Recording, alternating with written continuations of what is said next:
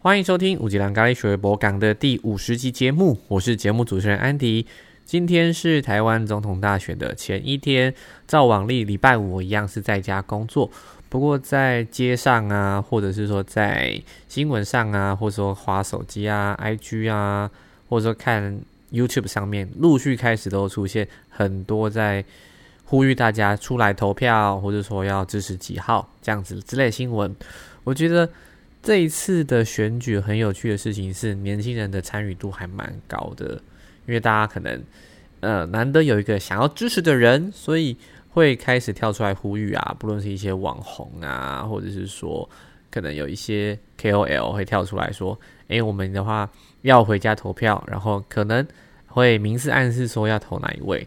但我觉得不论支持的是谁，那至少这个能够参与我们。国家总统的选举是一个民主国家非常难能可贵的事情，所以我觉得，即使有一些造势好了，或者是说很多的相关的新闻都没有关系，因为这就就是民主难能可贵的地方。接下来进到今天的每一天爱自己，今天的篇章是我愿意爱自己。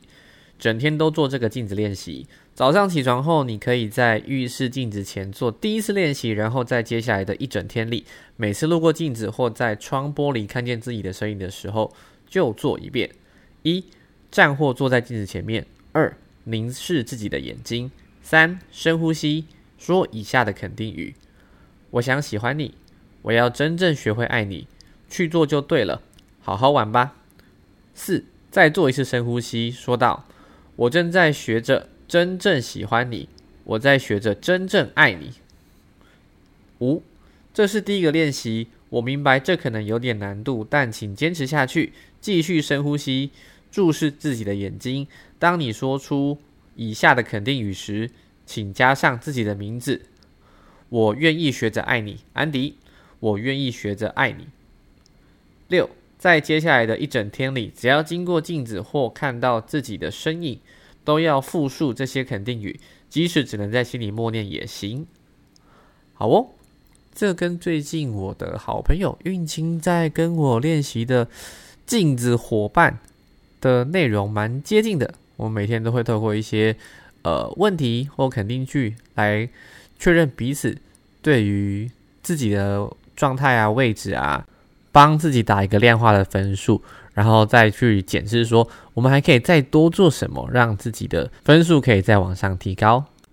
说实话，从一月一号开始到现在，我在每一天看《每一天爱自己》这本书里面的不同篇章，同时重复着这一些篇章的文字，那对照到我自己每一天每一天的心思，我觉得有一种魔力在耶，但很难用言语去表达出来。但我很明确感觉到自己的状态越来越稳定，而且对于自己内在的肯定、确定性是越来越高的。我相信，如果听众朋友有跟着安迪每一天、每一天这样子去练习这一些篇章里面的内容，你对于自己的看法、想法、内在的确定性一定会不断不断的提高。那希望真的有在。跟着安迪的脚步一起练习的听众朋友们，可以跟着安迪一起坚持下去。我们这个年度就是要翻转自己，找回自己的自信心，每天都爱自己，耶！哎，怎么好像有点太嗨了？我觉得这个就在过程当中，每一天肯定自己一点，了解自己一点，疗愈自己一些，不断不断的累积下来的成果。接下来是今天的一日一问答案之书。今天的问题是：下一个挑战是什么？哦，我觉得这个问题来的恰恰好，因为从去年年底啊，在上个课程的过程里面啊，同学们开始组织了一个二十一天在 IG 的影片日更。那其实到今天为止已经来到尾声了，大概已经是第十九天了。在两天呢，这个挑战就要结束了。那如果现在问我说下一个挑战是什么的话呢？我先来看一下书里面怎么写。挑战并非只有一次。结束一项挑战后，不论成败如何，请试着开始下一个挑战。不妨从今天开始，将今天定为反复进行全新挑战的日子吧。相信你一定能从中得到新的体悟，未来也将会有丰硕的果实在等着你。好哦，如果是这样子的话呢，我觉得我会想把日更这件事情从二十一天扩大到三百六十五天哦，这样听起来有点疯狂诶。但我发现过程当中，好像也不能盲目的只是为了更新而更新。我开始去思考，我要怎么样去让内容是有更多人看的，而且我要更有效益的去利用时间。因为在发想文案啊，甚至说构思画面，其实都蛮花时间的。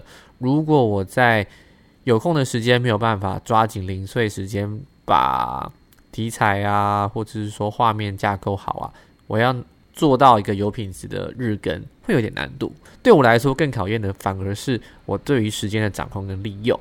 那不知道说，像听众朋友们会想帮自己设定一个什么样新的挑战目标呢？欢迎跟我分享。以上是今天的节目，我们下期见，拜拜。